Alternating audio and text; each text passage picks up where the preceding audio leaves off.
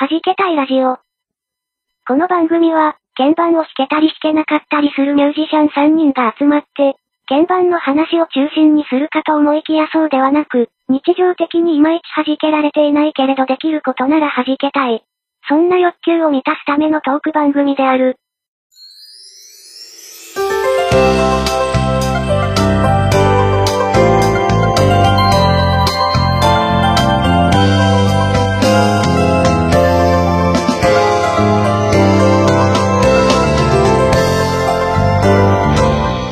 はじけたいラジオ21回目です。皆さんこんにちは。DY です。こんばんは。あれ？こんばんは。DY です。あやこんぐです。猫にゃんみたいです。はい。なんか、あの、結構収録的にはお久しぶりな感じにそうなっちゃいましたけど。はい。なんか、あれですよね。言っていいのか悪いのか。貯金を消化しましたそうからね。ですまあねね。。このままはだと借金する恐れがね。い。うんはい。あの、そうそうそうそう。そうなんですよね。あの、収録がね、あの、引っ越しとか引っ越しとか引っ越しとか、まあね。はい。ね。だけど、あのーやっぱり貯金しといてよかったですよね。あの、こういう時のためにね、役立つ。う。うんん。なんかわざとしてたわけじゃ全然ないけど、っうん。ていう。なんかね、こうそうしました。はい。うんしかも、あの、私の誕生日の日に、はるさんの誕生日の日に配信されるやつを収録しているという具合で、あ、おめでとうございますありがおとうございます。めでとうございました。ご両あり人。がとうございました。おめでとうございます。そして、はるさん誕生日おめでとうございます。おめでとうございます。おめでとうございます。はるさん。はるさん誕生日だよ。本当だよ。ね。ね。はるさん、ごめんね。ねい、いろいろ遅れてて。そして DY さんも誕生日おめでとうあ、す。そうです。ね。誕生月ですね。こっちの国ですね。ちょっと大台いっちゃいますよ。本当いやー、へへへ。四十だぜ。どうしようね。最近の人は年齢言われないと結構声だけだと年齢が分かりにくい人が多いですから、なんともね、うん。ね。言えないですけど。猫ニャンさんも全然実年齢よりも若くそうそうそね、聞こえますし。うん。そうそうそう。下手したら私より若いんじゃないかとさえ思ってしまうから。めっちゃ笑ってる。うん。うん。はい。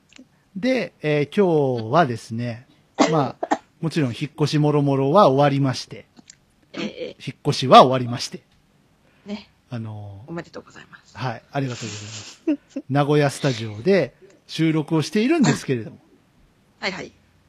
えー諸事情により、はい。僕と猫ニャンさんは同じ空間にいるのにスカイプをつないでいるという。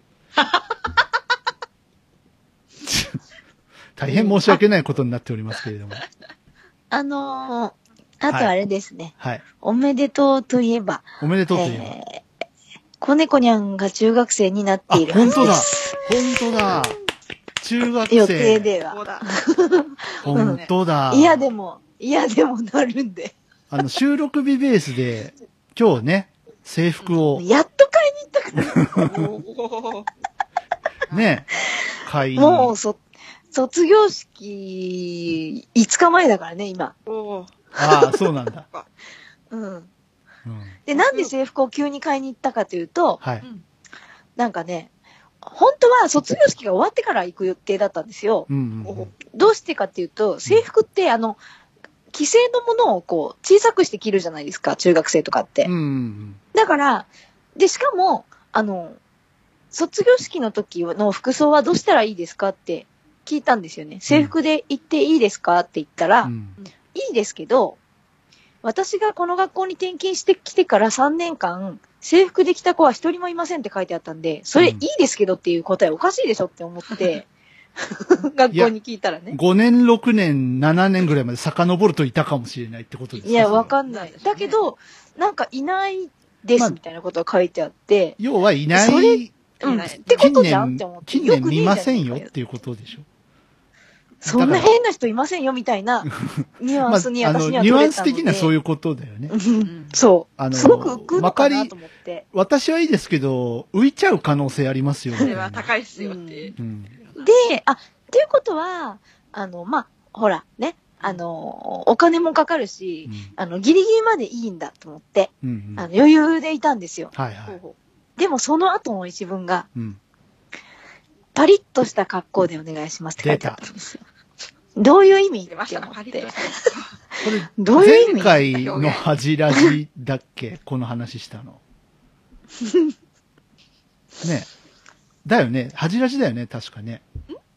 パラビの方でしたっけ？いや、パラビじゃないパラビか。はい、はい。そう、それで、うん。パリッとは一体どういう3文字なのかっていうね、うんまた、ところに突き当たりましてまあ、、僕なんかパリッとって言われたらシャウエッセンぐらいしか思い浮かばないですけどね。まあ、美味しいですけどうんね。うんごめん。あやこんぐさんが困ってる。ごめんね。そう、それで、はい、はい。あのー聞いたんですよ、3人ぐらいに。うん。えっと、中学校に行く前のその卒業式っていうのは、どういう格好で行く？制服じゃダメって言われたんだけど、まさかのって言ったら、うん。じゃあ、あの、シャツにうん、カッターみたいなやつに、ああの、セーターにパンツだったら多分いいよっていうのに落ち着いたんですよ。はい、はい。で、じゃあと思って、あの、私、御用達の服屋さんに、あの、一応セーターとシャツを買いに行ったんですよね。うんうん。でもその人おばあちゃんヘルパーなんで一緒に行く人が。はい、はい。うんで、あ、これいいと思うわよっていうテンションのをうん。買ってきたんだけど、うん。うんか嫌な予感がしたんですよね。なんとなく、はいはいこれいつものパターンでいくと、なんか、うんあの、子供に見せたら、うんってなるかなって思って、うんで、たまたま、あの、男の人のヘルパーの日だったんですよね、その日が。で、なんか嫌な予感がしたのがその日で、うん。で、あ、そうだ、この人に見せようって思って、うん。で、なぜかヘルパーなのにテレビ局に勤めてた過去がある人なので。まあ、センスは、あの、その辺の人より、あの、いいとか悪いとかあんまり言わない人なんですよね、うんその人。うんうんあの、ああ、いいんじゃないですかみたいな、結構柔らかい感じの方なので、うんあ、ほんじゃ聞いてみようと思って聞いたら、いやー、これはちょっとどっちかっていうとカジュアルですけど、それにあの子が持ってる普段の服でこれならいいと思いますぐらい言われちゃって、うんおい、ちょっとババアチョイスダメじゃねえか。あ、違った。あ、ダメじゃんってなって、今のは切らない方向。行きたいと思います。今心の声だから、ちょっとダダ漏れいや、いや、あの、今のは切らない方向。すいませんでした。はいそう、それで、この1ヶ月ぐらいでこの番組のリスナーになってないことに乗ってください。ごめんね、みんな。そんな人じゃないのよ、本当は。いや、ね、素敵な方ですよ。服の感性の違いとかでどうしても。んそう。それで、それはいいんですけど、うんその、そもそもの、その、なんていうか、ヘルパーの仕事として、こっちは見えてないわけだから、どういう風に見えるよっていう説明を本当はしなきゃいけないわけであって、その、どれぐらいどう見えるかっていう。うんひょっとしたらカジュアルに見える可能性もあるみたいな説明ぐらいはしなきゃいけないうんと思うんですよね。どうなんでしょうね、そのカジュアルっていう、カジュアルっていう概念がわかんないとか、いや、だけど、要はその普段学校に着ていく服ではないもので来いという指定だから、その、これは普段学校に着ていく服だよ。どっちかと言わなくてもってその男の人は言ったから、やっぱりおかしいんですよ。結局だから同じものをチョイス。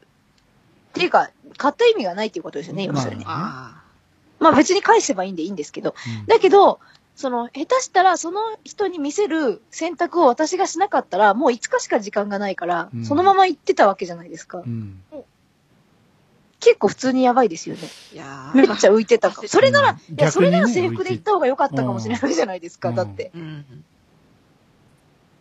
だって、ズボンだって、まああるのでいいじゃん、みたいなこと言ってたんですよ。うんダメだっつってのに。うんで、いや、それで、なんか、あ、なんかいいかんのじゃないかしら、これはやばいと思って。うんで、急に、にわにわかに制服屋さん調べ始めたんですよ。うんそしたら、徒歩5分のところにあって、普通に。うんうん めっちゃ近くでしたね。そうなんですよ。で、今日、あの、ガラガラってドア開けたら、うんあなんかめっちゃ狭いけど、大丈夫？みたいなとこだったんですよ。はい おーこじんまりとして。うん、なんか、で、なんか、おじさんとおばさんみたいな二人がいて、おあー大丈夫かなこれ。って思ったら、うん私のイメージでは、あの、在庫はこう、バーってかかってるかと思ってたんですよ。うんうん。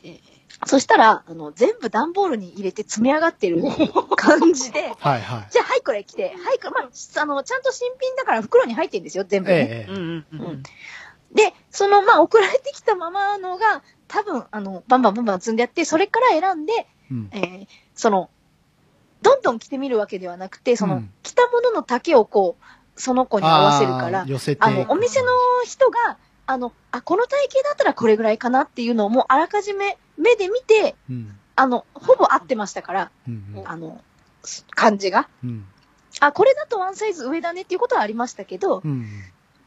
だから、あ、なんかさすがやっぱり、あ、プロなんだなっていう感じでしたけど、うん。ほん、うん、でも本当に物があるのかしらっていう、なんか、すごく不安だったんですけど、うん。で、あの、結局、あの、ズボンを、あの、だから制服のにすればいいやっていうことになって、うん。あの、制服と一緒に買う、あの、冬のシャツを着て、まあ、あとなんかセーターを着て、はいはい。あの、っていうのにどうにかなりそうな、あの、感じに一応なったんですけど、うんうん。だったらもっと前から買っといてもよかったよねっていう、まうん。あ、ね、本当はだって卒業式の後に行く予定、予定でしたかうんうんうんら。うん。ちょっと、なんか、珍しく焦ったっていうか、うん。なんか、ね、もうちょっと来週ぐらいの気持ちだったから、うん。あれ？っていう、なんか、ちょっとそんな、そんな週末でしたね、なんまあ、けかね。どね、その、なんていうの、サービスというか、洋服のね、制服の、その、制服屋さんといいますか、そこのサービスが結構良かった。あそうそうそうそうあ、の、なんか、ちょっとたお高めだったんですよ、値段が。で、あ、まあ、私の換算でいくとですよ。なんか、あ、思ってたより高いなっていう、うんあの、いろんなネットのその、小相場みたいなの見てたら、それよりはまあ高かったんですよね。うん。ええだけど、あの、聞いたら、あの、シャツが、こう、ふ夏と冬と1枚ずつ、うん。あの、本当は2枚の値段なんだけど、もう1枚ほぼ無料みたいな値段にしてありますっていうのとう、ん。私、あの、ここすぐ乾くんで2枚でもいいですって言ったら、うん。いや、ほぼ無料なんでもうもらってくださいみたいな感じだったのと、うんもったいないですからって、その、売ってるけど、確かに。うん。うん1枚で買えるけど、なんかもしなんかあってもまあもったいないし、あの、まあこの価格設定でほぼタダだからみたいな話で、あ、うん。もうそうなんだと思って、じゃあまあ、まあ納得しようって思ったら、うんなんかどんどんどんどんすごい話になってきて、うんえーっと、ここから3年間、あの、針と糸を使う仕事は全部僕らでやりますんで、あの、破れようが袖が短くなろうがなんだろうが、あの、すぐ持ってきてくださいって。おで、全部タダですって、3年間。っすごい。ていう話だったんですよね。うんはいはなので、その、うちでも直さなくていいし、あの、ね、体育で、なんかズボンが破れようが、い。うん。あの、体操着もか一緒に買ったんで。うん で、その、何、急に制服がこう、ね、なんかこう、どうにかなっちゃおうが。うん。あなんか、男子はこう、よく破って帰ってくるらしいんですよね、なぜか。はいはいはい。みたいですよね。ありますね。らしいんでですよね。だからそれが何回なろうが全部無料なので、っていう話だったので、うんうんあ確かに、まあ何回あるかわからないけど、うんあの、でも必ずし背は伸びるわけだから、うんうんね。その春に着てて冬に同じ長さはきっと着れないので、うん。っていう話で、まあ15センチぐらいは伸ばせますよっていう話だったので、うん。それをね、何回かに分けてやるんだとすると、うん。確かに都度お金をね、まあ、100円でとかはやってくれないはずなので、その仕立て直しっていうかね、うん。そういうのって。だから、ああ、なんか、あの、知ってる人にたまたま紹介してもらったんですけどう、ん。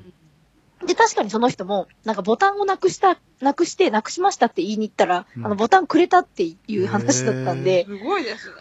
ええーと思って、あ、なんか、その人が、そ、その人結構あの、お安いものが好きなというか、うん。あの、割と話が合う感じの人なので、うん。なんかこれなら、あの、いい値段設定だよねっていうか、あの、感じが結構合ってるので、うん。感覚が。で、あ、で、それに徒歩5分だったんで、うん。あの、で、た、例えば今日破れて今日預けても明日にはもう縫っときますみたいな感じなので、うん。なんか、ああ、なんか仕事早いんだなーって、ちょっと、あの、その、他の専門店を知らないので、うん。なんとも言えないんですけど、ああ、なんかすごいなーと思って、なんか今、そういう風なんですかね、全部。なんか、いいや、でもそれね、あーどうなんだろうそうな気がします。なんかね、自分のその経験からですけど、多分すごくいいとこだと思います。うん。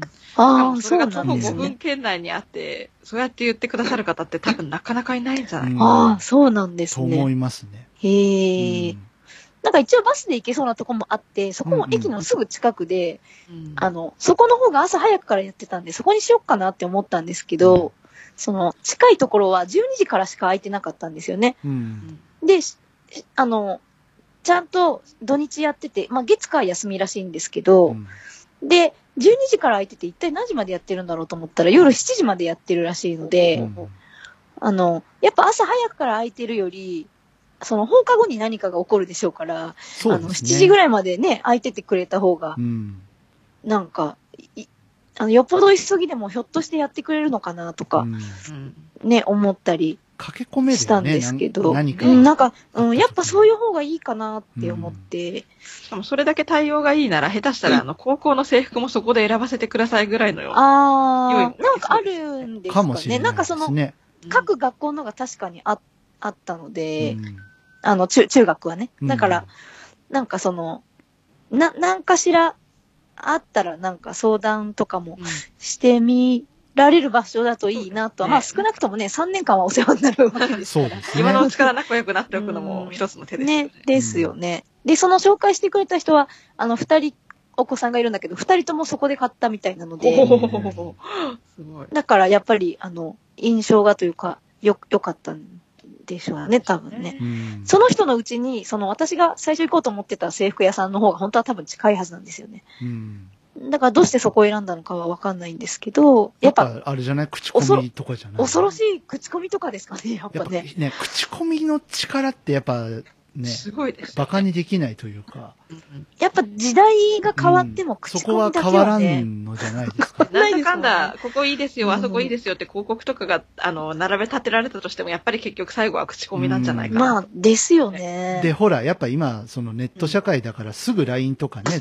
Twitter とかでうんうんうんうんうん。評判って拡散していくから、そうそう。確かに。うんだって今あれですもん、中学の名前入れたら、一発目で、何々中学評判っていうのが出てきて、めっちゃビビった。怖い怖い怖い そう、なんかね、あの、なんかね、その、さっきお話に出た、あの、男性ヘルパーに話聞いたんですけど、今もう、入学前に SNS でもう友達になっちゃうんだって。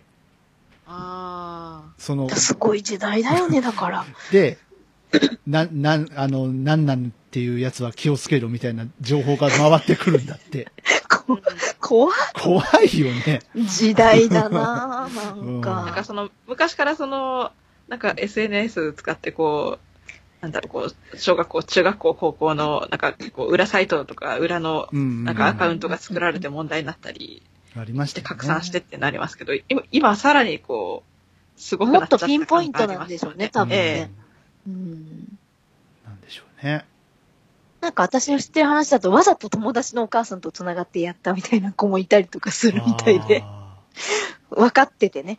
あなんかの知らないふーりしてっていうか。か、怖いのか、ちょっとわからないですけど。まあだからやっぱり紙一重で本当に使い方次第なんでしょうね、きっとね。うんだと思いますよう。ん怖いですよね。だから、やっぱりね、あのー私たちが見舞われてしまった、えー某ビルの悪い評判をいっぱい立てたあ、方がいい。その話いっちゃう？その話いっちゃう？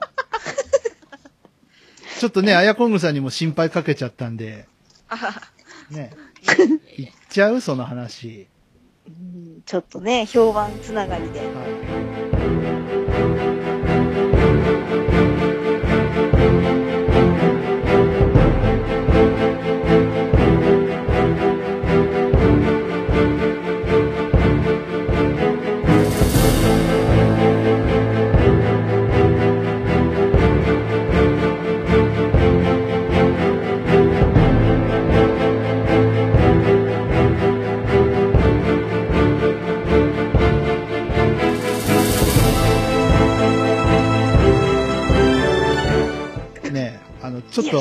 話の後にちょっとどんよりさせちゃうかもしれないですけど。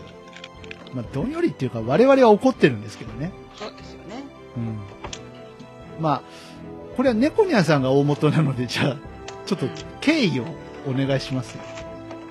あのー、な、経緯っていうか難しいんですけど、その、うんまあ、私がここに越してくる前のところのお話なんですけど、うんええまあそこのビルはそもそもあんまりよろしくないかったんですよね、印象が。うん。ああ、の、あそこがこうなってます、ここがこうなってますっていう説明をいくらしても、洗面台がすごく、なんていうの？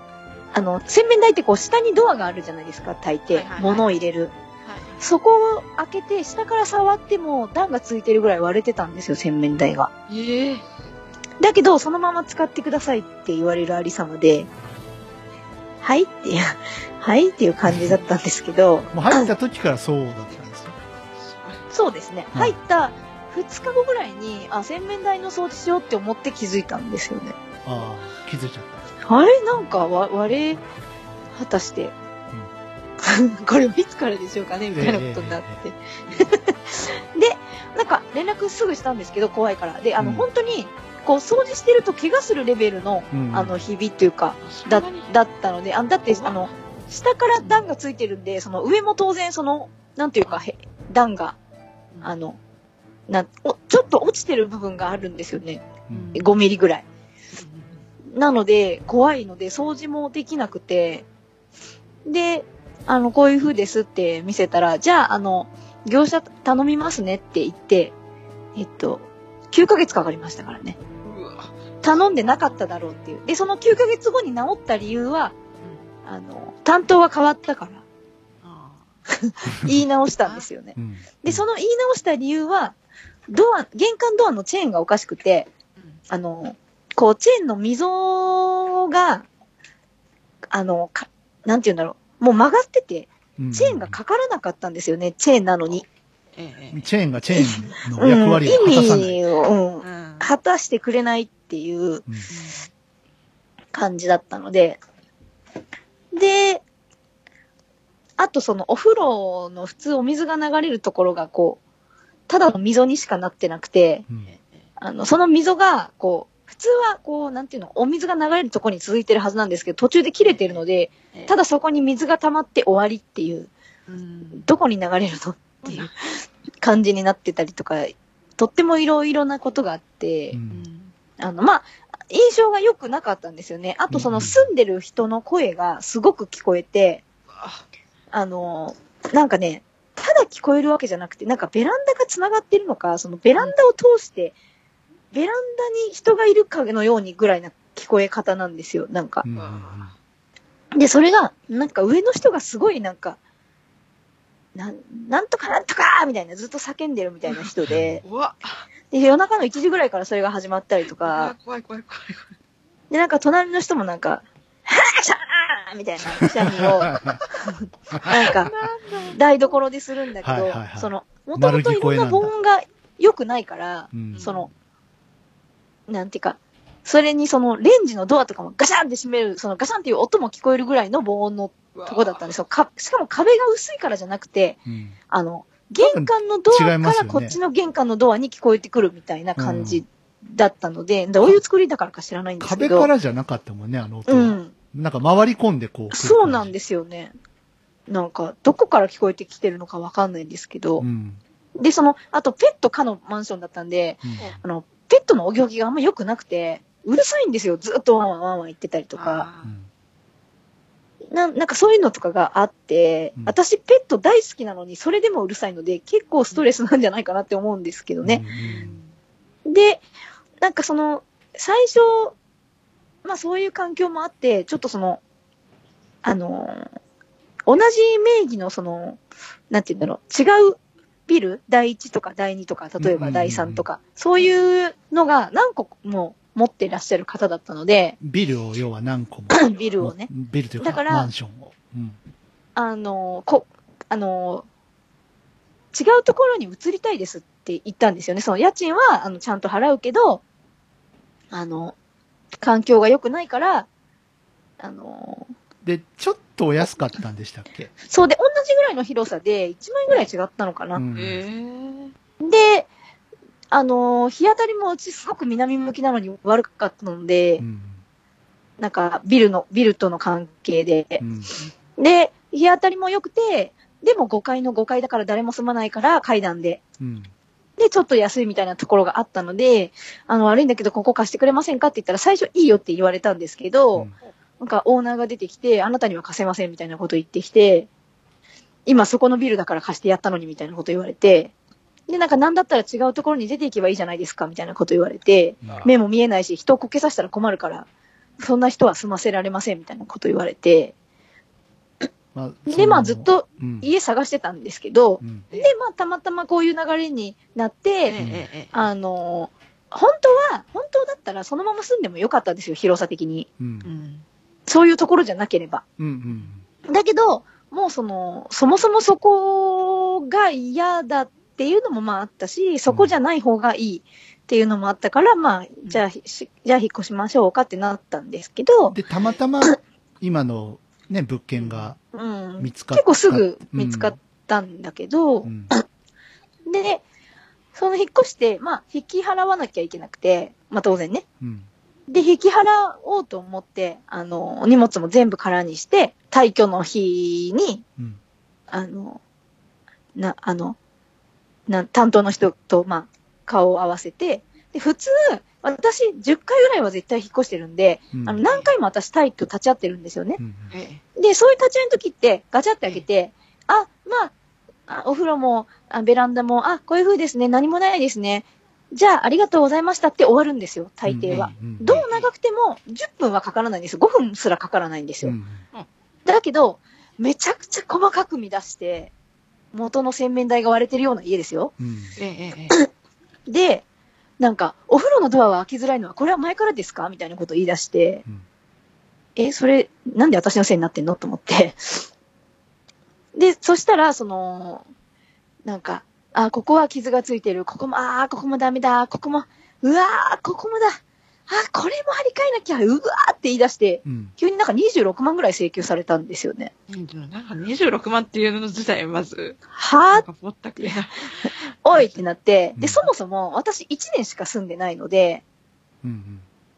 その、で、最初は、あの、床の家具を置いた凹みもって言われたんですよ。う。うんん。だけど、それ自体は違法だっていうことを、違法っていうか不当だっていうことは知ってたので、いや、それは絶対におかしいですって言って、うんあの、で、それでも言ってくるので、じゃあ、あの、詳しい人に電話しましょうかって言ったら、いや、だったらもうここはいいですみたいなこと言ってきたんで、うんあ、やっぱりもう、あの、いろいろ持ってあるな、絶対これは、と思ってう。ん。で、もともとその預けてあるお金、えーが、家賃分あったので、うんじゃあ、それを引いて、あの、その詳しいところで調べたら、本当はそれで、過失があったとしても、それでチャラなはずらしいんですよね。うんで、、どんなにかかっても、あの、3、4万だからって言って、普通は、あの、まあ、1ヶ月分とか2ヶ月分とか預けたものを返してくれっていうので揉めるらしいんですよ。退去の時。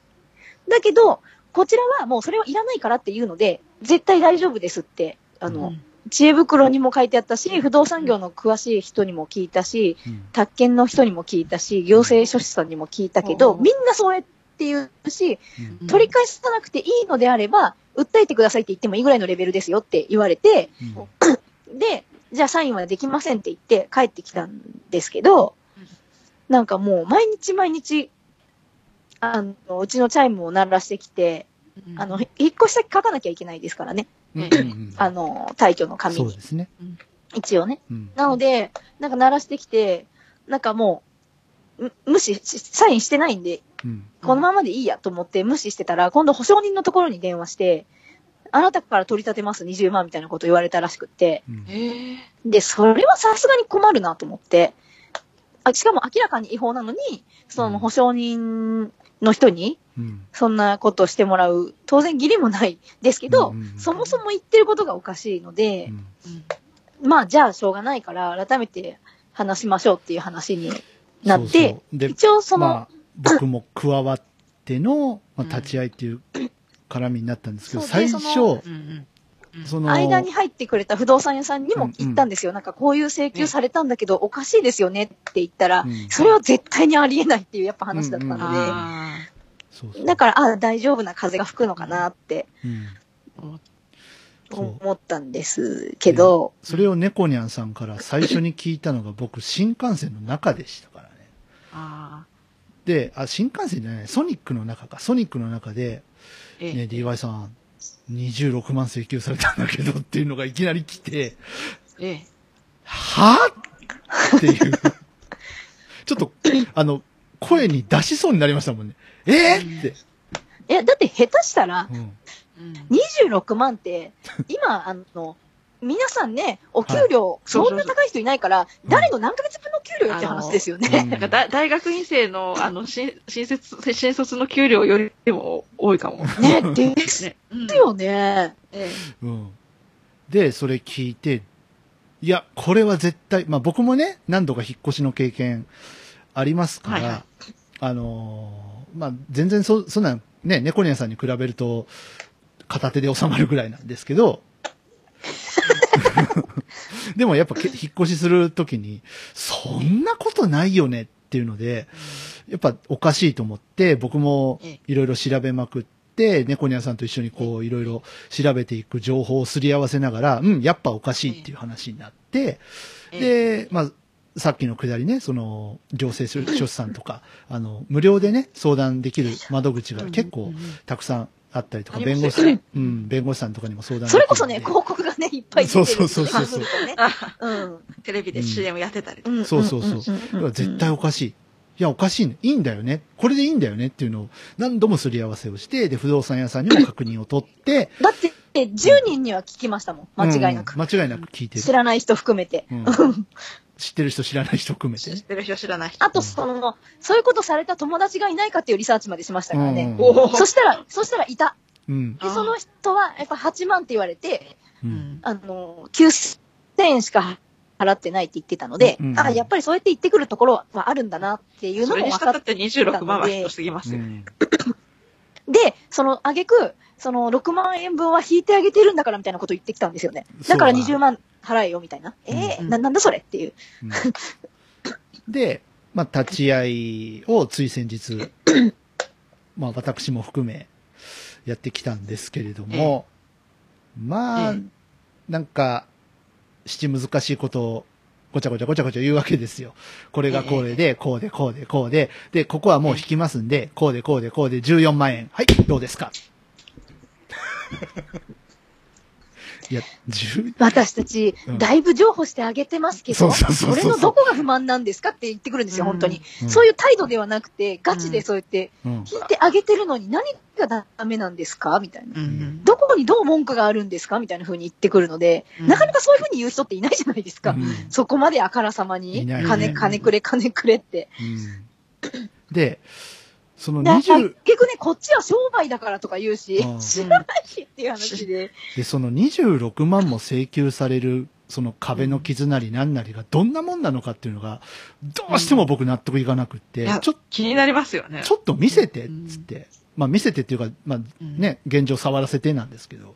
で、不動産屋さんと一緒に、スタスタスタって歩いていって、触らせてもらったら、本当画鋲で壁にえ穴を押し、押したぐらいよりもちっちゃいような傷がえ。へえ。3箇所ぐらい、うんうんうんうん、なんですよ。触ってわかる。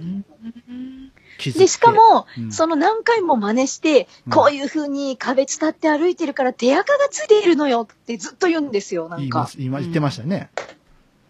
何回も自分で往復してみせて、うんほら、こういう風に壁に触って歩くだろうから、手垢がついてるのよね、とか言ってきて。うん。いやいはいやいや、っていう。何なんか、それ、る腑に落ちませんよねう。ん。うん。てか、あの、私、あの、某所のう、ん。あの、書き込みを見て、私はその、一連のお二人の件は知ったわけですけども、はいはい。あの、それでふと疑問に思ったのが、うん他の同じ入居者さんに対してもそういうことしてんのか、してるんじゃそれとも。してんのか、それとも、なんか、その、なんか、なんて言うんですかね。あの、人が悪いと、あの、視覚障害であるっていうのを、こう、両方じゃして、こう、馬鹿にするかのようにして、あの、金を取ろうとしてるっていうう、んそういう、とんでもなく汚い人の可能性もなくはないんじゃないかまあ、な両方じゃないって思ったり。って思われてもしょうがないというか。うん。で、しかも、うん今引っ越したんだったらお金あるでしょって言われたんですよね。言われましたね。引っ越すお金があるんだったら払うお金ぐらいあるでしょって言われたんですよ。うん。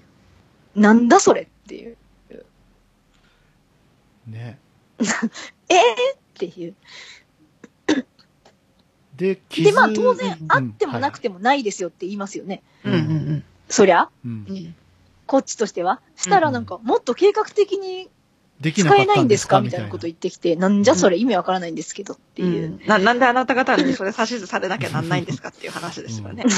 いや、うん君がお金欲しいだけでしょっていう話。いや、計画的な運営ができてないのはそっちでしょみたいなね、うん。ところもありますね。で、。それにそもそも、現状に戻すっていう作業は、うん。あの、そやっぱりちゃんと指針があって、国交省の、うん。その、現状っていうのは、住む前に戻すわけではなくて、うん。その、例えば、えあの、、わ私みたいにキッチンの床を焦がしたとか、ええ。ね、うわうわうわってなって。そういうのに必要なうんお金を出すのはもう致し方のない話らしいんですよね。うんだけど、生活でついたその擦れた傷とか、うんその、例えば手で触れた部分がもしどうにかなったとしても、うんそれは現状復帰には入らないらしいんですよ。うんうんで、裁判してる人もいて、その裁判で3万か4万ぐらいではないとおかしいっていうのが出てるらしいんですよね。。うん。なので、本当は絶対にその6万以上払う必要はないはずなんですよね。うん。えええうん。まあ、だけど、あの、ね、その、この間の、あの、燃えた事件の、ちょっと火の粉が飛んじゃったので、うん。そのキッチンは確かにちょっと焦げてたらしいんですよね。うんうんうん。なので、まあ、じゃあそこだけは払いますっていうことで、でうん。あの、そこはね、本当にだってうん、普通にしてればね、あの、ならなかった話ですから、うん。絶対えに。うん。だそれは、それとして、まあ、こちらにも非があるので、そこはええ払いますけれども、それ以外はええもう出せませんっていうのを、で、そもそもそもその最後も6万って言ってたんですよ。もう、そうですね。聞いて聞いて、引いて引いて譲歩してあげて6万は6絶対万。払ってもらわないとって。えでも6万ってちなみにそこの家賃ですからね。そうですね。えええ一月分の。うんうんで、しかも床張り替えるのに、あ定期、ああ、電気ついてるからね。ー まあ大丈夫でしょう。うん我が家にはね、電気がついてるとなる賢い時計時があるということで。計がありますからね。はい。ね。はい。聞こえてるかな？どうかな？黙っちゃダメ。うんこここ黙っちゃダメ。でもね、はい。いい、いいですよ。はいいいですよ。だけど、あの、うんあのね、そうそう。で、そのマンションで、例えばそういうふうに揉めないために、うんその、壁にネジとかが、こう、やれないじゃないですか、マンションって。はいはいはい。ええそういう時のために、あの、いろいろ調べたら、ええあの、これ掛け時計なんで、うん。あの、できればネジやりたいとこですけど、うん。うんあの、壁に、こう、画鋲の、こう、なんていうのかな、ピンが2本出てて、こう、それを、えいって刺して抜くと、その壁紙がこう押し込まれてたやつが戻ってくるみたいなやつとか、うんうんうん。こう、ホッチキスでこう壁にガシャンって止めて、うん。あの、ホッチキスの芯をこう壁に押し付けて、壁と、そのフックをガシャンって止めて使う壁美人っていうのとかがあって、うん。あの、マンションでも壁に時計かけられるよっていうのを、うんこの間私は勉強したんですけど、インターネットで。はい。で、本当はその、前の、その文句つけられてたビルの壁にかけるつもりで、うん。あの、ね、あの時計持って出たんですよね。はいはいあの、最初の、最初の恥じらじ録音してた頃のはい。うちからね、ああ、はいのはい。出たわけですけど、うん。ええ。その壁が、それこそ、あの、手垢だなんだって言われたけど、打ちっぱなしみたいな壁なんですよ。冷たうんい壁紙も貼ってないような。うん。うんだから、あの、到底時計はかけられないので、まあ、あの、1年間眠ってたわけですけど、ええあの、やっとね、あの、日の目を、日の目を見た。あの、見ていただきまして。そうだよね。ここねかそう考えたらさ、10 日猫ニャンぐらいかさん、なうん。恥じらし始まって2回引っ越してますからね。そうですよね。そうだ。10回中2回は恥じらしが始まってから。恥じらしが始まって。もうね、安泰のところに住みたいかったよね、早く。今回、えちなみにごめんなさい。今回その住んでるところの、えーあの家主さんとかはどうなんですか？ちょっとすみません。あの、子猫にゃんから質問が、あの、はい入りました。あの、恥じらじって何年ぐらいやってるの？えー、という質問がありました。えっ、と、1年9ヶ月ぐら今、リいですスナーの子猫にゃんからね。はいあ投げ、投げな、はいもうすぐ2年か。かうん。ええ。本当だ、7月で2わかった。年だもんね。わかった。1年9ヶ月。はい、えー、わかった。。8月8日になったら2周年が。わかったそうです。よかった。よかっよかった。そうそう、それで、あの、ここのオーナーさんはた。う、ん。もうね、えその前のビルのババアに、あの爪の赤を煎じて飲ませたぐらいじゃもう、どうしようもないぐらいいい人ですね。本当に。で、ごめんなさい、その、いろいろあった人って、ごめんなさい、思いっきり私、じじいだと思ってたんですけど。あババアババアです。ババアです。で、しかも、すんごい態度悪くて、もう頭痛くなってきたとか言って、座ってもいいかしらみたいなこと言って、本当にこんな喋りの人なんですよ。なんか座ってましたからね。もう、後ろから録音流そうか、本当に。もうう、ん。本当感じ悪いんですよ、マジで。最低ちょっとだな。流せるなら流したいですけどね。もう、本当に、ああ、もう、わけわかんない。もう嫌。もう、あなんかもう、ああ、もう頭痛くなってきた。言ってた言ってた、ずっと言って。これ、皆さん大げさじゃないですよ。本当大げさじゃないんで。あの、持って、持ったりしてないですからね。マジですから。うん、何も思ってない。なんかもう、なんなら、その、息の仕方で酸欠になるんじゃないっていうぐらいの、うん。っていう人感じだった、本当に。最低だな。あの、ね、うんもう、なんというか、あの、ね本当にし下のものを従えてですよ。二人ほど、助さん、格さん的なうん。ポそジションのなんかジムの女性みたいなね、人と、なんか、う。うん。ね、チンピラの出来損ないみたいな男連れてきて。もう俺、でも、どうせあれなんじゃないですか。すか？どうせそういうやつがやってるんだから、身内でしょ、多分。身内なんですかね。なんか親戚のなんとかとか。多分し。かも、あのーその某所の書き込みを見たときにう、ん。そこまでするのちょっと腹立つなと思ったのが、あの、ドアノブまでいじってくるっていうのをしてましたよ。見たときに、それはふざけんなって思いますよね。うん。ガチャガチャって。いや、だからなんか、鍵とチェーンをねう、ん装備しててよかったなっていう。猫の屋さん、ちょっとね、下手したら本当に、ね。ね、開けなかったら下手したらそこのドア、勝ち割るぐらいの勢いになってるんじゃないのかなとさえ思って。猫の屋さん、ちょ、ちょっとね、一瞬本当具合悪くなってましたからね。あ、なんかやばい。ちょっと、うん、無理無理無理ってなってたんで。うん。で、まあ、で、なんかもう毎朝それぐらいの時間になるとちょっと調子悪くななりかけてたんでやばかなりかけてたんですけど。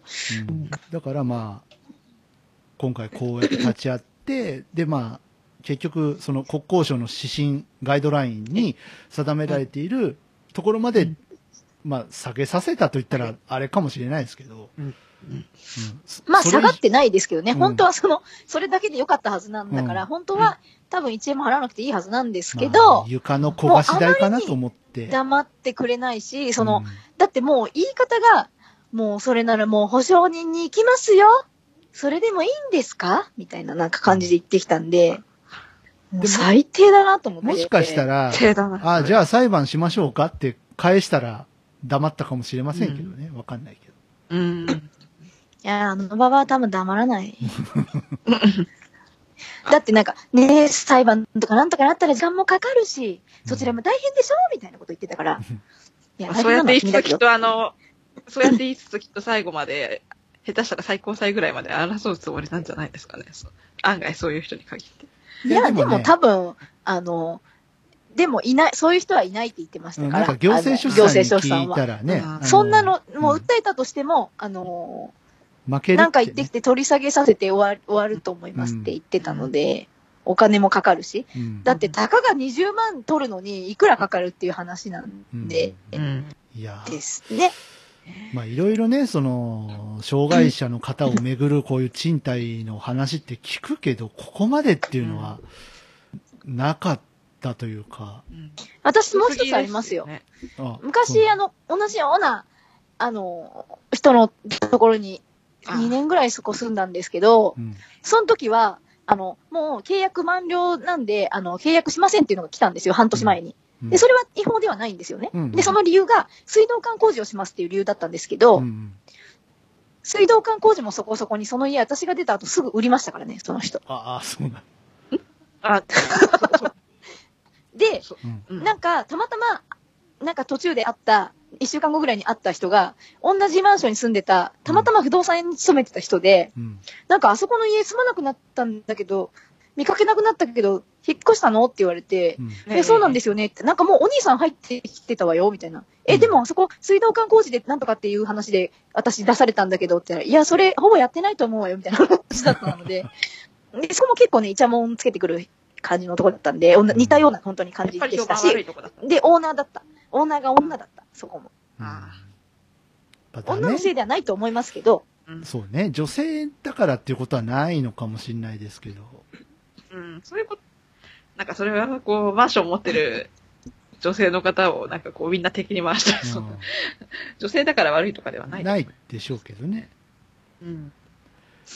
までもなんかその、の、うんやっぱり不動産屋さん的にも、あのー結構やっぱり、その、ある年齢より上の方はこじれるって言ってました。うんあるね、より上。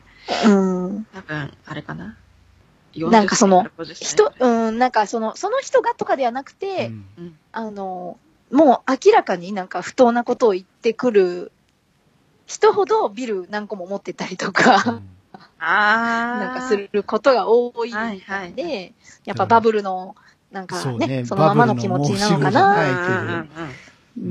バブルの時に思い切ってビルね、4つも5つも買ったけど、弾けちゃって、みたいな。ええ。はじけたいラジオじゃないはじけたいラはじけたいラジオ。はじけちゃった。それでも夢を見たまんまのババアどもが、夢を捨てられないセレブに。憧れてそうそうそう。みんなデヴィ夫人になりたかったのかな。あのー、私が知ってる、ちなみにそれくらいの年齢の、あの、マンションされてる方って何人もいるんですけど、うん。あの、そういう人は、なんか割と仕方なくやってて、なんかおばさんが持ってて、うん。あの、あ。なんていうの？壊せなくて、あの、後継い、継がなきゃいけなくて、みたいな、その引き、継がなきゃというか、その後引き取って、うん。まあ私がやってるんだけど、みたいなうんうん。感じの人が多かったんで、で、私が知ってるぐらいだから、その人、あの、ボランティアとかしてる方だったんで、うん。あの、そそんな、あの、すごくいい人でしたけど、うん。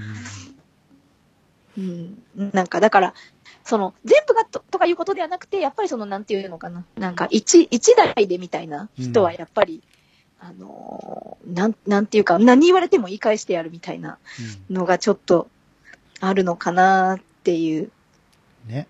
なんか、うーん、なん、なん、そんなに偉いんですかね？人に家を貸すって。うんとね。だって、住む人がいなきゃ、成り立借りたない。る人がいなきゃそうそうそう。食べていけないんですよ、うんだって。ねでそれで別に評判下がったらね猫ニャンさんさ、別にその家賃を滞納してたとかさ、何ヶ月も貯めちゃってたとか、そういうわけじゃないじゃないですか。ないじゃないですかってみんな知らないだろうけど。うじゃないですよね。ていうか、うんむしろ使えない家なのに、あの、言われる家賃払ってましたからね、その洗面台が使えないから、その、うん要はその、そもそもの義務を果たしてないわけで、そう、その洗面本当は台の件もね家賃払わなく、ていいかもしれない家じゃないですか、うん本当だったら。洗面台の件も僕問い詰めたんですよね。ここは、あの、もちろんみな、誰が入るにしても、ちゃんとリフォームを同じようにされるんですよね。っていうふうに問い詰めて、でも洗面台割れてましたし、水漏れもあったんですよね。それ、そこはどう説明されるんですかって言ったら、いや、今論点が違いますから、みたいな感感じで、あの、はぐらかされたなんたというか。か、あんたの話なんか聞いてられるか不能っていう。まあ、とりあえず金払えよっていううんことが言いたかっただけなんでしょうけれど。五択並べてたけど、もうそこよね。うん。うん。うん。何どうすれば払ってくれるの？だったら。下げようかだったら。下げる、下げてやればいいんでしょ？だったら、みたいな。ふう下げてややればいいんでしょ？っていうのがなんかもう、うん。あれですよ。なんかもうそれしかない態度と、それしかない言葉と、うんそれしかないため息でしたからね。う。もうなんかうんいや、聞いたことある？あんな演劇じゃない、ああいうのの、ああいうため息。あ女優さんじゃないっっていう、なんか、あの、いかにも女優さんが演じていそううな、ん。ちょっとね、わか、わかりました。あの、アヤコングさんには何らかの手段を、あの、通じてね、お渡しします。はい。音源をええ、音源を。あの、公共の場でこんなこと言って申し訳ないですけど、あの、アヤコングさんだけにはあの内緒で渡したいと思います。あもうあの。少し時が経ったら、あの、はいパラビのなんかの一部分で、はっ あの、聞き終わりましたら適切に処分させて、はいはいはい。そういう素材としての、あの、価値はすごくあると思う。わりかしあの、1時間ぐらいありますけど、はい。あの、一言一句僕らが言ってることが、持っていないということがお分かりいただけるかと思います。あの、次回、ちょっと聞きましょうかね。次回。感想感想を。で わかりまし、まあ、あの、ほとぼりが冷めた頃にうん、ちょっとあの、素材として使うということで。ほら、ほら、次回あれじゃない。新しい言語を一発目だからさ。うわ すげえな。これはちょっと、ね、平成の、あの、ゴミ処理として、こう。た。先生のご処理の感想を私が。はいはいはい。ね、やれたらいい。あ、そうだそうだ、それで、はい。その、私の、あーあーっていう話は、まあ、本当に最悪だ、だったんですけど、ちょっとその前に曲聴きません？ああ、ちょっと、そうですね。ブレイク挟んだ方がいいですよね。な、待って待って、あの、これ、一瞬で終わるから。な、なんですか？あの、DY さんがね、はい。あのね、仮面ライダーブラックの DVD 買ったんですそれよ。後でしよう。後で話いや、もういい。もういいよ。だってすぐ終わるもん。はいはいはい。仮面ライダーブラックはどうしたんですか？ほんで、か、うんか、あの、はい買ったら、買いましたよ。今日届いたら1巻目がなかった。うん、一巻目なかったですね。っていうかわいそうな出来事が うん。起こりでました。ね、せっかく評判評判で話が来てますのでね、あの、はい評判つながりでちょっと、はいずっ。と溜めてたネタのうちの一個を放出しようと思いますので。はい。じゃあ、曲の後ね。曲の後。はい。あのー再三言っておりました、あのー島村楽器のコンテスト。はい。あの、応募が完了したそうで、あやこんぐさんどうも、あの、お世話になりました。はい。本当にありがとうございありがあの、ました。とうございます多大なご協力を、いやいえいえいえありがとう。すいません、えーとですねギリギリで。で、えっ、と、去る、えー3月9日土曜日に、はい朝になるんですけれども、はいはい。えー応募にかかるすべての工程が終了いたしまして、あざっす。晴れてありがエンとうござトリーされるいます。こととなりました。はい。で、えー参加にかかる費用も私が全額ご負担させてありいただいておりがとうございまます。す。ありがとうございます。あ、あざっす。はい。ということで、はい。あの楽曲のあの音源が出来上がったということでそうですね。ございますね。音源出来上がりました、ね。そうです。よ。もう、どうなるかと思ったけど。もうあの結構ねねこの前の公開会議のやつを原稿にまとめるのもあれでしたけど、なかなか、はいはいあれでしたけど、なかなかね、いい、曲紹介でちょっといい文章が出てきちゃったもんですから、うんちょっと持って、エントリーシートに持ってですね。いや、あのね、猫にゃんさんの、ちょっと喉の調子が、その例の、ええあの、ね、ガチャガチャ事件とも相まって、いや、ちょっと絶ね、不調大変な中ありがとうございだます。ったんで、すいませんでした。ね、うんとう、ん。大変だっもうなんかた、ね。ガチで調子悪くて、もう、いいよ、もう、音亀のやつ出そうっていうぐらい、もう調子が悪くて、ええなんか、かつてそんなにって、音亀のがダメとかじゃないんですよ。その音、うん音的に、音質的にちょっとそのちゃんとしたやつを録音したかったので、うんうんうんええうんうん。録音してたんですけど、何回も、うんもう、ものすごい調子が悪くて、なんか、かつてこんなに調子が悪かったことはないぐらい、うんうんなんか、エンジンがかからないとか、じゃなくて、うん。もうなんかうん私、声帯壊しちゃったからね、どうしようって思ったんですけど、なんとか、なんとか。と かどうにか全、然感じませんでしたよ。どうにかなりました。ありがとうござといます。ことで、いえいえじゃあはい、聞いてもらいましょうか。はいはい。はい。長いね、前振りがね、すいませんでした、本当に。では、フロントマンの猫にゃん53秒ありまさんから曲紹介をね、あ、そうですかてい。はいああ。では、弾けたいで、時の架け橋。どうぞ。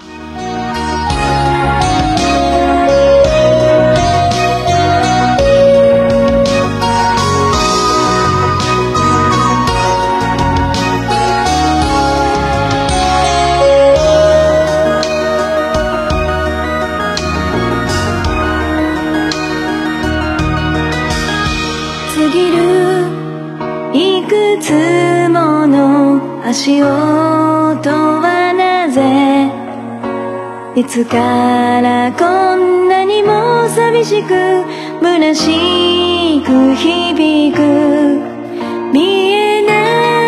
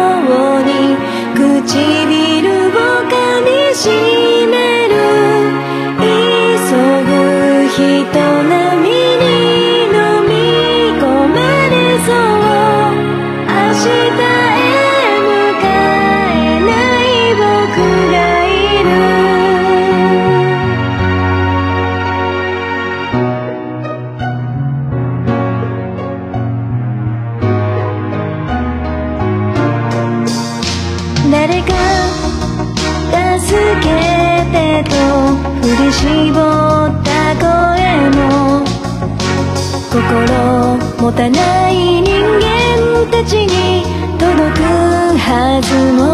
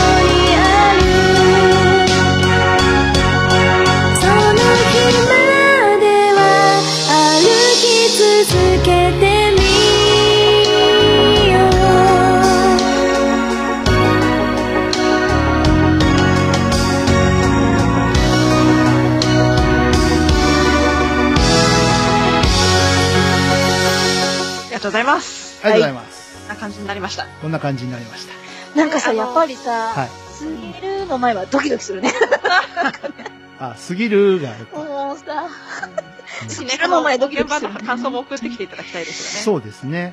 ぜひぜひ。あ怖怖くないやつね。怖くないやつ。これ、どっかで公開したいですね。なんか、こう時期が来たらね。時期が来たら、YouTube とかであー、はじけたいのチャンネルをチャン作ってネルを作って、とか？ちょっと曲増えてからでもいいちょっ。と猫ニャンさんが変な汗をかいてそうなので、ちょっとやめましょうか。はい、じゃあ、あの、あやこんぐ今す、ぐ焦らなくても。うん。ね、あやこんぐさんのお話行こうか。えはい。Auto Game Fest 2018 Try ジャンルもスタイルも年齢も距離も時間も超えて音楽とそれぞれの挑戦がそこにある「ポッドキャストミュージックフェス」「音ガメフェス2018トライ」音亀フェスは音だけで構成されたバーチャル音楽ライブ今年はトライをテーマにプロアマやジャンル問わずバーチャルとは思わせないここだけでしか聞けないライブステージを皆様にお届け。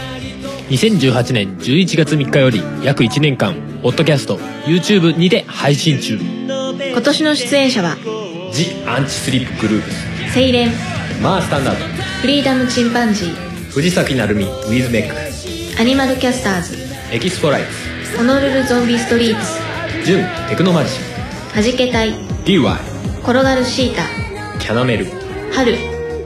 今年で6回目になる音亀フェス。全ての音亀フェスに関する情報は「音亀フェスポータルサイト」と検索して特設サイトの方をご覧ください。あなたが聞いた時がライブの時間。それが音亀フェスです。音亀フェス2018トライ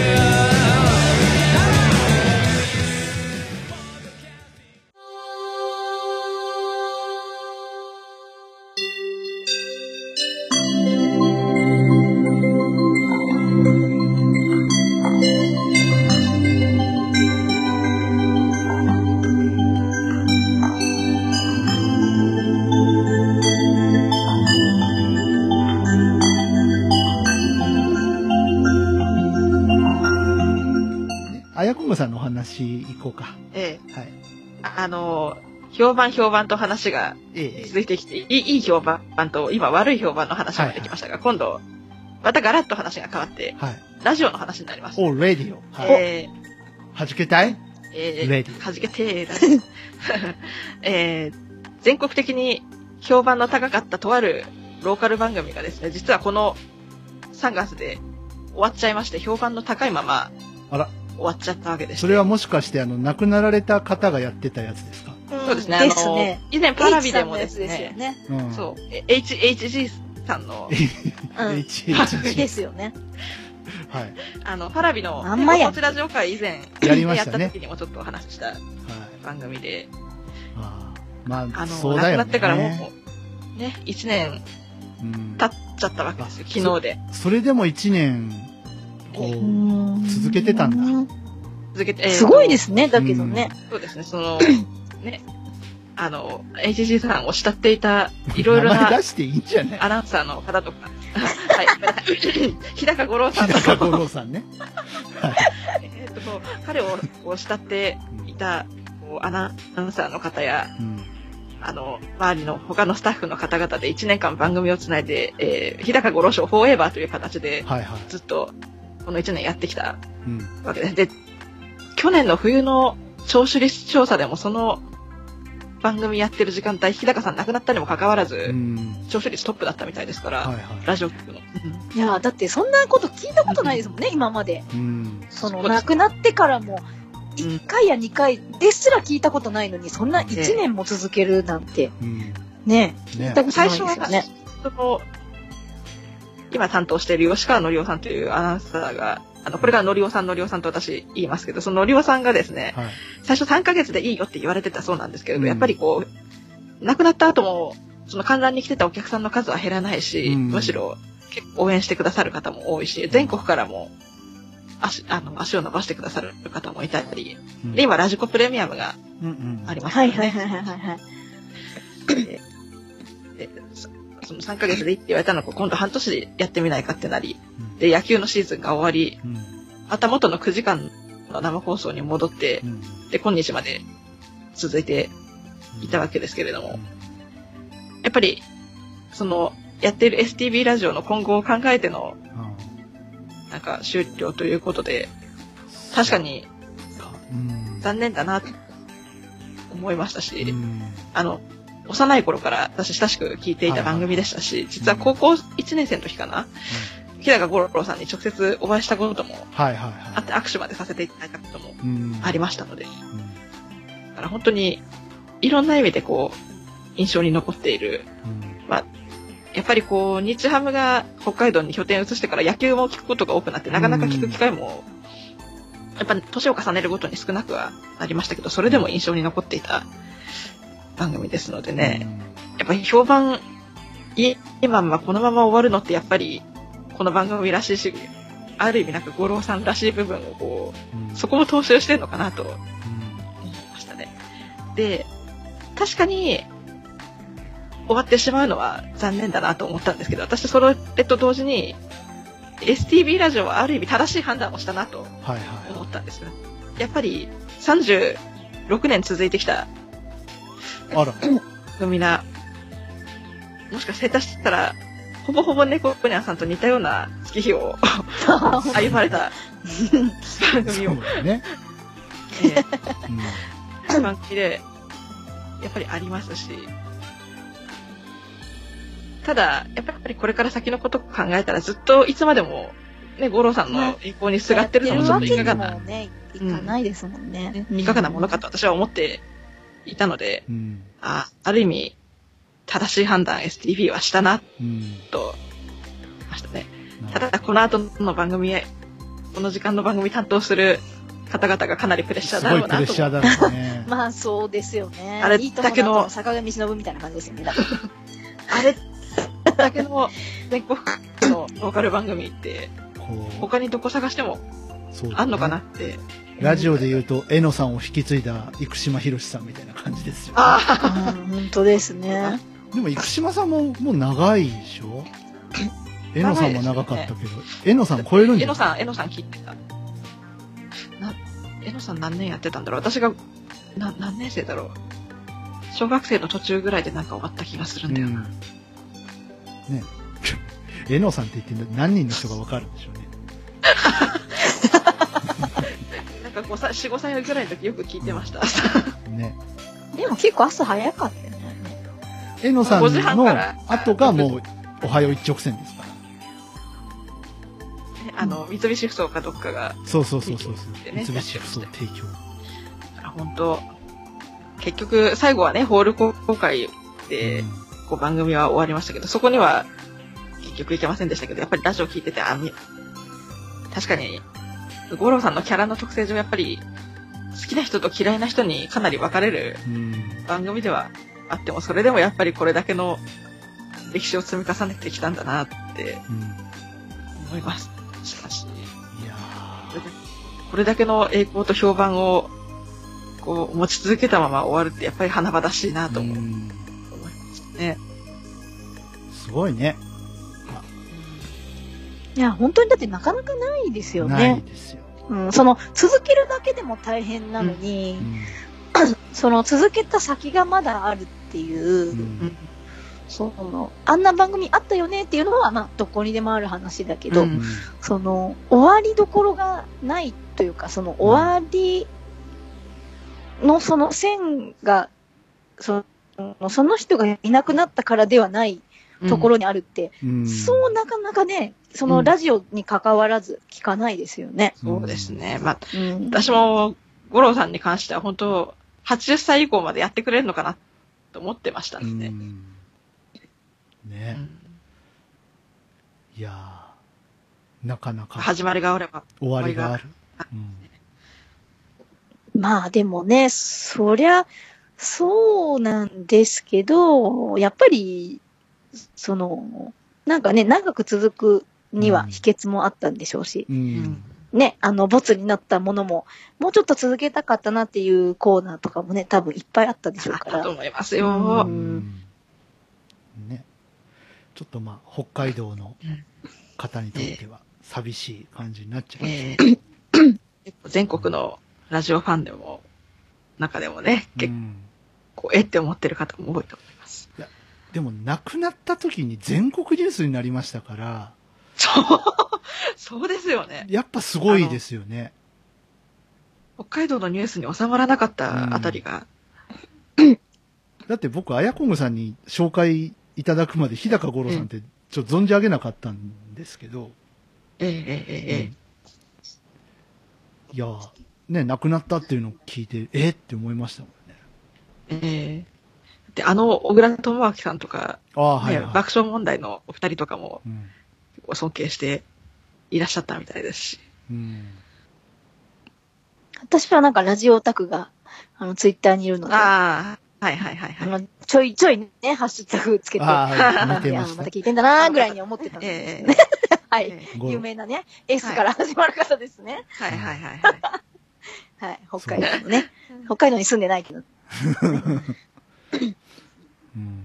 まあ、ただ昔ね、北海道がふるさとだった人っていうのも、やっぱりこう帰ってきて懐かしく聞いたり、うんね、ラジコプレミアムで、その気分に浸ったりしてる方多いと思います。なんかたまに帰って、その昔喋ってた人が、まあ、別の番組だったとしても喋ってたりすると、嬉しかったりしますけどね。うん。ねやっぱ嬉しいですよね。あとなんか、あれなんか、あ、これぐらいの地位になっちゃったんだ、この人。うんそっか、そりゃそうだよな。だって私も今何歳だしなって、うん何十年前から喋ってたんだったら、うんそりゃこの人は今これぐらいの年齢だろうから、そりゃそうじゃないとおかしいよな、みたいになったり、ね、時間がね、こうね、本当に真っ昼間に喋ってた人が朝早く喋ってたりすると、あ、うん。なんかやっぱり、こう、すごい地位についたんだだなってな、なってきますね、うんラジオとかだとね。ね、アナウンサーのあ方とか。うん、僕がこれぐらい好きだったのところを任せられるようになったんだなっていう。僕が好きだったラジオパーソナリティさん、今市議会議員やってますからね。わお。へえ。Facebook で今日は質疑してきましたみたいなのを上げてたりしますよ。えーそれはあの、お大分の。大分の。うんですか、大分の。ああ。私、お大分だと、あの人、知ってますね。あの、旅行行ってた時に、あの、村津隆人さん。ああ、村津さん、村津さんもす素晴らしい アナウンサーですけどね。猫ニャンさんとかあれなんじゃないですか？ブッチさんとか懐かしいんじゃないですか？あの人ちょっとうるさいけどね。で もブッチさんもいい声だよね。うん。うん。おもし、面白いおっちゃんですけどね。面白いちゃん。まだ喋ってるっぽいよ、ブッチさん。なんかよく、よく見に、なんかあの人いつの間にかフリーになってて、なんか、うん。私よく AM のやつとか見に行ったんですけどね、なんか。うん。大体なんかあの、か、コンサートの CM とか聞いてると、ブッチさんが読んでることが多い。お問い合わせは P までとか言って読んでることが多い。うん。うん。なんかでも昔からあの人でしたね、ああいうのは。そうそうそう。うん。なんか多分知らない、その人のラジオ知ら知らなくても、テレビ見てたら声だけ知ってるみたいなそうそうそう風。な人もいるかなっていう大体九州の人知ってるんじゃないかな、声。あの、ね、ブッチさんって誰？って言われても、声は知ってると思いますよ。うんうん。と思うんですけどね。うんまあ、まあちょっと特徴的な感じですからね、うんなん確かか。パラビのね、ご当地ラジオ会でもちょっと名前が上がってはいはいたんじゃなくてね、ドクタークラナガンとか言ってましたしねなんかね、面白い、いうん、面白い人。あとなんか私のすごく勝手な印象は、うん。私が小学生の頃、あの、面白い吉本の兄ちゃんがラジオやってたんですよ。面白いなんかこの人たち面白いなと思って聞いてたら、まさか？終わったんですけど、はい。えで、なんか高校生ぐらいでテレビつけたら、サンバ御殿に出てんですよ。あ、ままさか、それは？やっぱりそうです アタックチャンスの人ですえね。はぁ？とおい、ちょっと待って。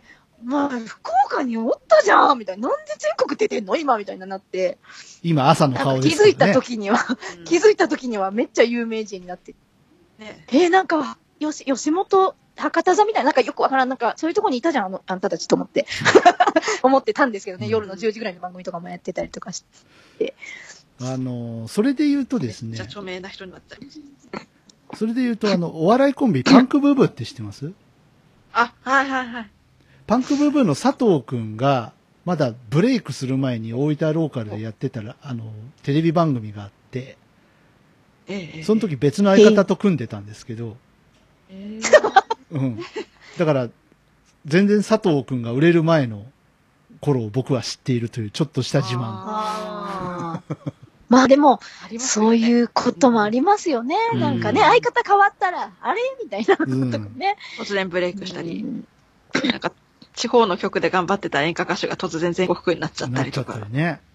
うん。うん多分その、なんかこう、ラジオ持つなりテレビにってなるのさえ大変だと思うんですけど、うんうん大変ですね。ね、だからそこからもう一段、二段上がるって、うんやっぱり、ね、こまあもちろんね、あの、コネもあるでしょうけどう、んうん。うん。なんかやっぱ誰に気に入られるかかなって思う。うん。今日この頃ですけどねですよね、こう、人の、なんていうのかな、こう、ひ人との巡り合わせみたいなのもきっとあるんでしょうけれど。うんね。うん。ちょっと平成最後の恥じらじなんですけど、はいはい。なんかしんみりしてきてません？なんか、ひ評判評判評判でね話が評判評続判評判いたはず。が。うん。どうしましょうか。こっからちょっと盛り上がって終わりたいですね。ね なんかね楽、しい話した後、ちょっと暗い話して、でしんみりした話して。仮面ライダーブラックの話したらいい？戻りますか。戻りましょう。そう、だ一貫なんで、あなんで買うことになったのかっていう経緯をね、経緯を、戻しましょうか。あの、猫ニャンさんがメルカリ病にかかったからです。ああ、らしいですよね。そうらしいです。もうね、メルカリね、あのね、メルカリ買いすぎて、私、あの、ドコモの、なんかなんとかポイント、あの、普通のなんか期間用途限定の D ポイントが、4500ポイントもらえたんで、ちょっと誰か、この人をさらに止めていただきたい。4500円分追加で購入しました。いや、それがですね、この人がメルカリ病になったんで、入れ入れ言うんですよ。ポイントがもらえるから。紹介してあげるから入るだけ入ってとか言うんですよ。そで、入ったんですよ。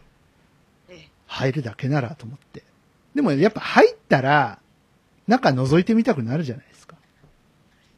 で、はい。う。そりゃ私そういやね。ねそういや、まあ、仮パクされた DVD があったなと思って、探したら、1800円とかであったんですよ。おーおあったと思って、買ったら、ーもう半額以下ですもんね、そうそうう。そう。だってね、うん原価5000円ぐらいですから、うんおうと思って、帰ってくる。1800円で帰ってくると思ったらもう、いても立ってもいられず、ポチッとやってしまったわけ。そしたら怒られまして、怒られた。なんで私のとこで頼んだら D ポイントが貯まるのにって怒られた。いや、いや、俺の買い物やし、なんでそんな怒られなきゃいけないの？でもまあそうか、うん、D ポイントね。まあこれから一緒に生活していく上で、こういうのは大事だよなと思って、で、なんか欲しいもんがあったら猫ニャンに教えて買ってもらおうと思って、たまたま探し、絶対そのせいじゃない。うるせえな。さ で。ちょっとね、ちょっと見たい、あの、昔の特撮の番組とかがやっぱあって、でもやっぱ東映チャンネルとか申し込むと、月額1000円とか取られちゃうんで、で、まあ、Hulu とかもそうですけど、まあもうええそんな見もしないのにもったいないな。だったら買った方がいいよね、なんて思って、まあメルカリさんだったら、ひょっとしたら、なんか掘り出し物があるかもね、なんて思って、仮面ライダーブラックが僕大好きなんですよ。おこれで、ちょっと探してたら、まず6000円っていうのが見つかってね。全部揃って。で、6000円っていうのに入ったら、それがどうも中国、中国産の、だからいわゆるバンダイビジュアルが出している日本の公式のやつじゃなくて、なんか、まあ、海賊版じゃないですけど、中国で売られてるやつ？ええで、なぜか最終話だけありませんって書いてあって、いや、最終話だけあります。いや、それあかんやん。戻ろう。と思って、戻って、で、次の日かなんかに見たら、今度4444円っていうのがあったんですよ。全巻セット。しかも51話ですからね。はい。結構長いですよね。覗いたら、台湾製って書いてあるんですよ。で、台湾製だけど、全巻あります。っていうので、これ買いでしょ。と思って、しかもね、大分から来るって書いてあそうった。大分の人だった。面白い。うん。そう。面白いと思って。で、猫ニャンさんに、あの、これどう思う買いたいんだけどって思ったら、えいいじゃん。ポチッとったるわ。つって、買ってもらって、はい、ポイントもらいました。ありがとうございました。で、届いたですよ。ワクワクとか思って、中開け、さっきね、うん、さっき、5時間ぐらいうんさっき届いて、すごいタイムリーな。開けたら、あの、6巻セットって書いてあるのに、1枚明らかに足りないんですよね。5, 5枚だった。うんしかもね、あのね、途中が抜けてるんじゃなくて、あ、しかも、その、うん中国のだから、うん。あの、100均とかで売ってる、あの、綴ってある、こう、あそうそうそうそうそう。こう、不織布みたいなケースの、うんこう、8枚、あ、なんていうの、は、えっ、と、なんだろうな。8枚分入るみたいなやつが、こう、ひさらに100均に売ってる、その DVD を入れる、なんか5枚ぐらい入るよみたいな、こう、うんパカって開く普通の DVD ケースよりちょっと分厚いぐらいのケースにポンって入ってただけの なんかやつだったんですよね。でもそうだ、通な。でも、それを届いて、いや、逆にこういうのがいいよね。ほら、なんか、あの、日本の公式版とか買うと、6巻全部トイケースに入って、なんかこう場所取ったりするじゃんみたいな、いね。もうワクワクしながら言ってたわけですよ。6巻ならいいですよ。おさまつくんなんてあなた、18巻セットだよ。わー、すごい。場所取ってしょうがないよね、なんて思って、この大きさだったら全然場所取らないしいいよ、なんて思ったら、5枚しかないんですよ。で、しかもね、いあのね、その、8枚入るやつだから、うん下2枚は空でもまあ、ああ、そっか、ここはないんだな、関数がっていう感じだけど、うん。途中じゃなくて、一番上の1枚目がないんですよ、がっつり普通に。あれ？あれ？っていう最初の辺がないと。だから6枚だから、まあ、かれこれ8は書きようがないってことですよね。だから、あの、さっきの、さっきの話じゃないですけど、終わりはあるけど始まりがないっていうね。始まれないんですよ。僕の中で。仮面ライダーブラックが始められないんですよ。そう。途中から始められてもみたいな。ね、うん個人の取引なんで、はい。まあ、あの、丁重に、すいません、なんか、1枚目入ってた形跡あるんですけど、物は入ってませんって送ったら、はい。あ、ごめんなさい、あの、早急に送り直しますっていうのが来まして。あ、送り直しますなんですか？あの、探しますじゃないんですね。うん、あの確かめて郵送しますっていうはいはいはいのが来たんで、全部送られてくるのか、うん1枚だけが来るのかちょっとわかりませんけど、はいはいはい。あなるほど。え、ぜ、全部ってでも1枚だけないからね。ーうん。全部送られてもね、じゃああとの2巻から5巻のそうそうそうそう1がないやつでどうしろっていうね、1枚だけ別に送ってもらえばいいん一枚だですけど。けで。うん。まあ、それ、あの、焼いて、あの、ラベル作って売ればいいんじゃないの ?1、1を作って。模造品の模造品作ってダメ、ダメじゃないですかね、それね。ダメかな？はい。ね。あとあの、なんか中国のお友達にあげるとか。あげるとか。どうこれ字幕ついてるよ。つって台湾の字幕読める？中国、台湾のお友達いないあるね。ね誰私かもいない。な。ああそその、私、一回やってみたいことがあって、はい。あの、日本の歌って結構中国語とか広東バージョンとかになってるじゃないですあ、か。ブラックビスケッツとかですか？いろんな人の。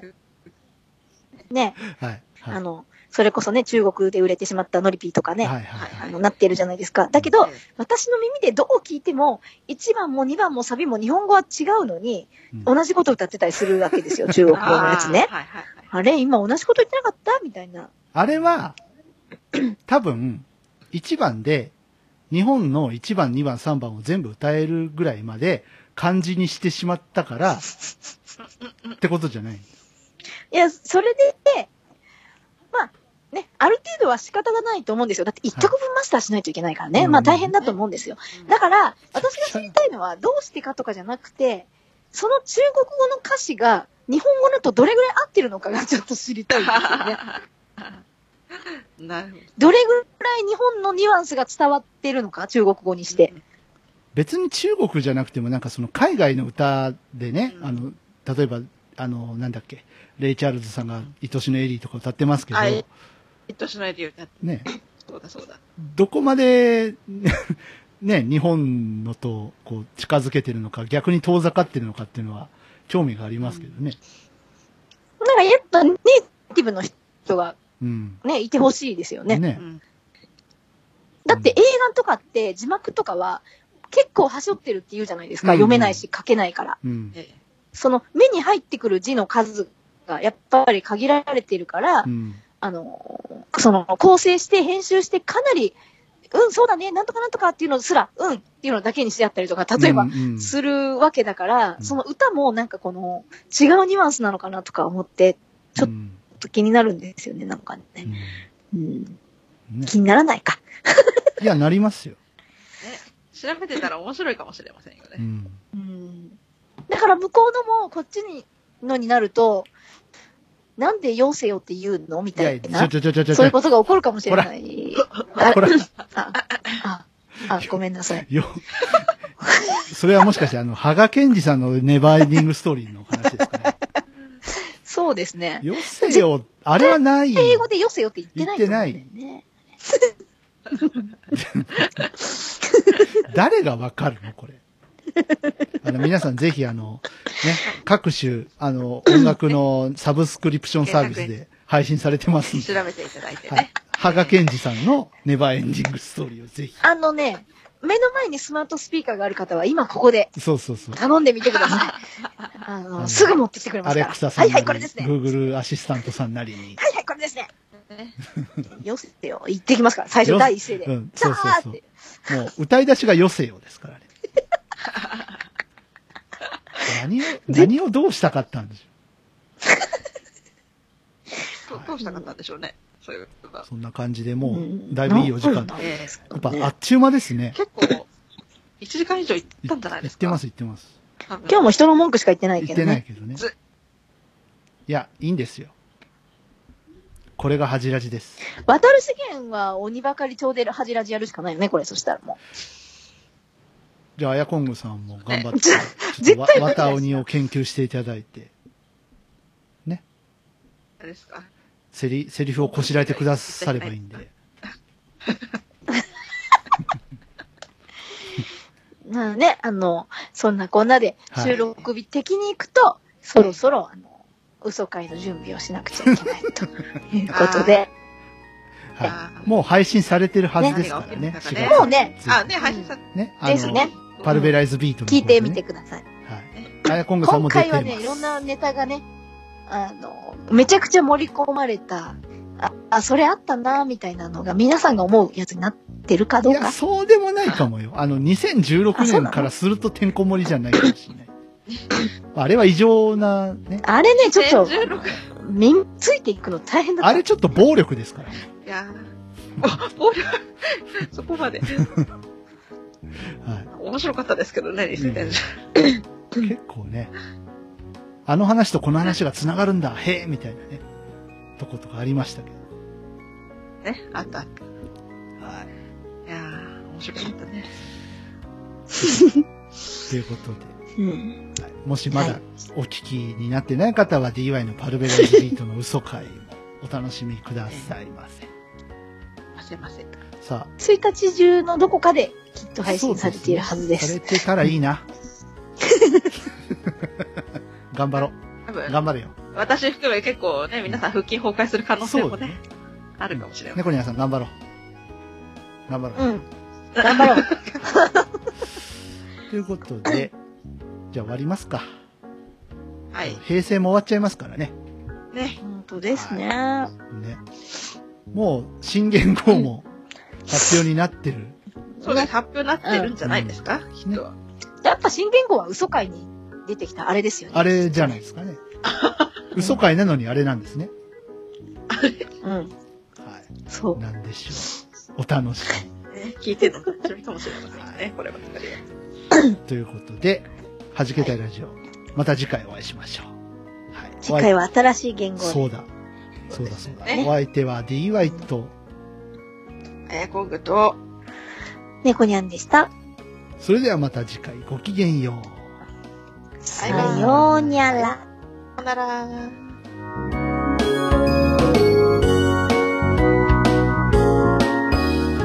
はじけたいラジオ、いかがでしたか？この番組を聞いて3人のミュージシャンに聞いてみたいこと、はじけてほしいこと、何か気がついたこと、その他番組への感想などありましたらお気軽にお寄せください。お便りは Twitter ハッシュタグ、シャープはじラジ。すべてカタカナではじラジです。現在は Twitter のハッシュタグでの受付のみとなります。メールアドレスやメールフォームといった方法は今後検討してまいりますのでご了承のほど、よろしくお願いいたします。それでは本日の弾けたいラジオはここまで。また次回お会いしましょう。